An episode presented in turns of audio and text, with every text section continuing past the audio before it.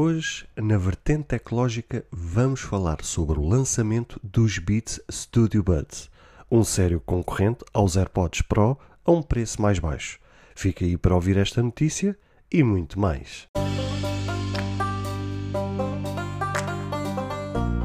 Olá, seguidores e ouvintes deste fantástico, inigualável podcast de tecnologia. Eu sou André Silva e esta é a nossa, a vossa vertente tecnológica.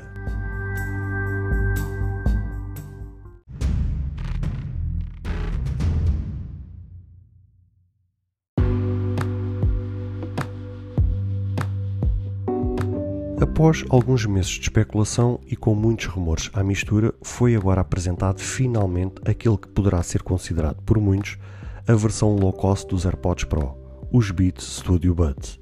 Para quem não conhece a Beats, ela é uma marca norte-americana de áudio que foi fundada em 2006 pelo famoso rapper Dr. Dre, ao qual lançou o seu primeiro produto dois anos mais tarde, ou seja, em 2008, os auscultadores Beats by Dr. Dre Studio. Após todo o sucesso e a sua irreverência, a marca Beats foi adquirida a 28 de maio de 2012 por quem? Pela famosa Apple, no valor de 3 bilhões de dólares. E a verdade é que a Apple tinha alguns problemas nesta área, ou seja, neste setor em específico, o que se era de esperar tal ação por parte da Apple. Mas histórias e informações à parte, é que eles ontem foram apresentados e pelo seu design poderá-se especular se a próxima versão dos AirPods Pro, ou seja, os AirPods Pro 2, poderão buscar um pouco deste design dos Beats Studio Buds.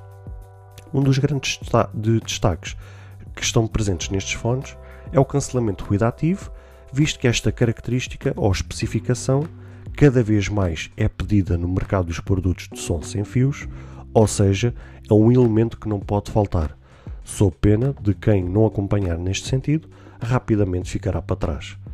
Para ajudar no sentido do cancelamento de ruído, são usados os microfones que estão embutidos nestes, onde vão anular o som ambiente da mesma forma que contam com a ajuda de um filtro de alta precisão para se adaptar de forma dinâmica ao que se passa no ambiente. Também da mesma forma que tem como característica o modo transparência, que vai ajudar qualquer um de nós a ter a percepção de tudo o que está à nossa volta, permitindo ouvir tudo e não deixando de ouvir o áudio que, está, que estamos a escutar nos fones. Isto é possível ser feito através do botão que está presente nos fones ou mesmo através do smartphone.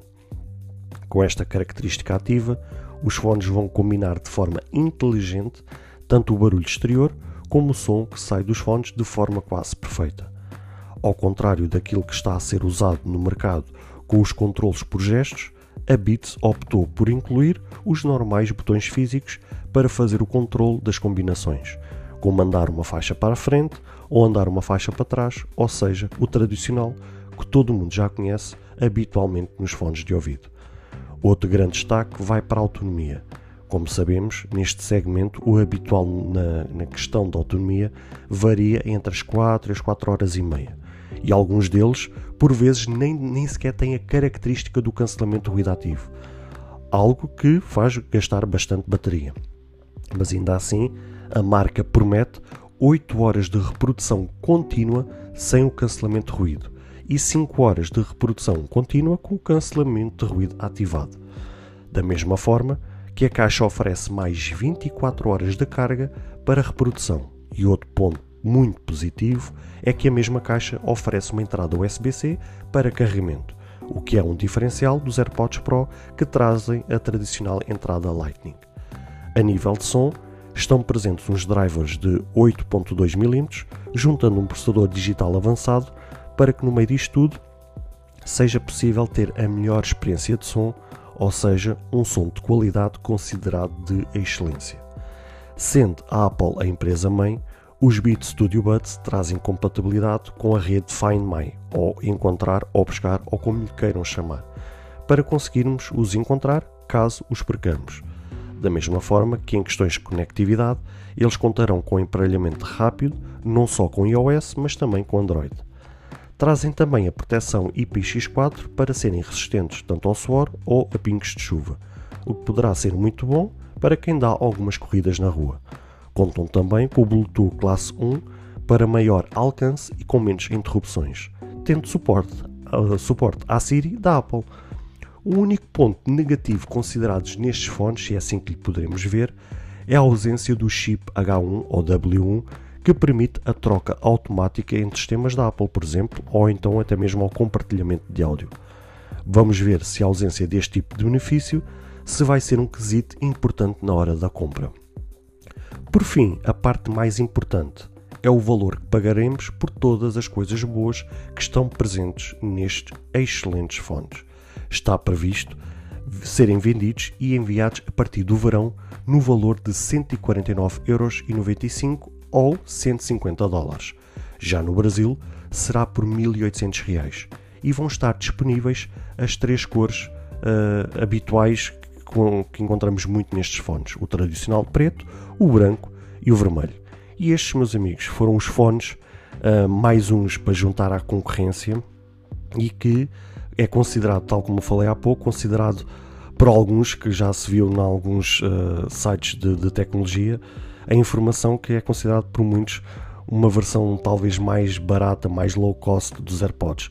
Porque a verdade é que eles trazem praticamente tudo o que os AirPods trazem, uh, exceptuando o tal chip, o H1W1, ou H1 ou o W1, uh, que traz aquele benefício da troca automática entre os, os dispositivos da Apple, ou mesmo até compartilhar o áudio.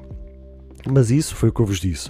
Não sei se será um quesito uh, muito importante ou se as pessoas darão importância a esse quesito na hora da, da compra. Porque o que é verdade é que eles trazem conectividade rápida, trazem boa qualidade sonora, trazem uma excelente qualidade de construção a um preço bem mais baixo, porque eles vão ser vendidos, no caso em euros, por praticamente 150 euros sendo que os AirPods Pro, quando por exemplo vieram para a Europa em nível de euros, vieram a 279 euros, ou seja, uh, estamos a falar mais de 100 euros de, a mais, uh, tendo agora comparando uns com os outros praticamente quase os mesmos uh, benefícios.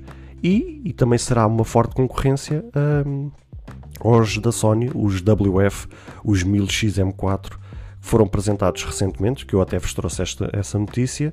Só que, pronto, esses já, já são outro patamar, né? porque têm outra qualidade sonora, têm outra autonomia, um, têm outro, outra qualidade de construção bastante superior, uh, mas lá está, também paga-se por isso. Acho que esta poderá ser considerado o melhor custo-benefício e não estamos a falar de uma marca branca, porque a marca Beats uh, para quem não se lembra, foi usado durante muito tempo uh, pelos jogadores de futebol, por atores e, e atrizes de, de, cinema de Hollywood, por grandes figuras de, do cinema uh, que usavam nos seus ouvidos ou usavam pendurados no pescoço, uh, que tem aquele símbolo de, do B, né, do Beats, e tem uma qualidade acima da média. E a verdade é, é, foi aquilo que eu vos falei há pouco: é que a Apple tinha um problema neste setor e não olhou a meios para, para comprar esta marca para não só beneficiar de tudo aquilo que a marca era, mas principalmente para eh, beneficiar das patentes. E a Beats tinha praticamente todas as patentes no mercado a nível de algumas características sonoras, um, algumas implementações que eles tinham que só a Beats é que tinha essas patentes e a única forma da, da Apple conseguir alavancar o seu setor uh, de mercado de áudio uh, foi adquirir a Beats e fazer um excelente negócio. E hoje, uh, como vocês sabem, a Apple é uma figura bastante presente neste setor, desde os AirPods normais, os AirPods Pro e agora mais recentemente os AirPods Max, que trazem aquela qualidade sonora que todos nós sabemos. Por isso eh, é bom ver que eles lançaram mais um, um, um, produto para o mercado para fazer toda uma concorrência com um preço bastante competitivo face àquilo que é vendido, neste caso, tanto pelos AirPods Pro como pelos da Sony. Uh, e temos aqui mais um para se vingar, e, e acho que é um caso a considerar uh, por tudo aquilo que eles oferecem.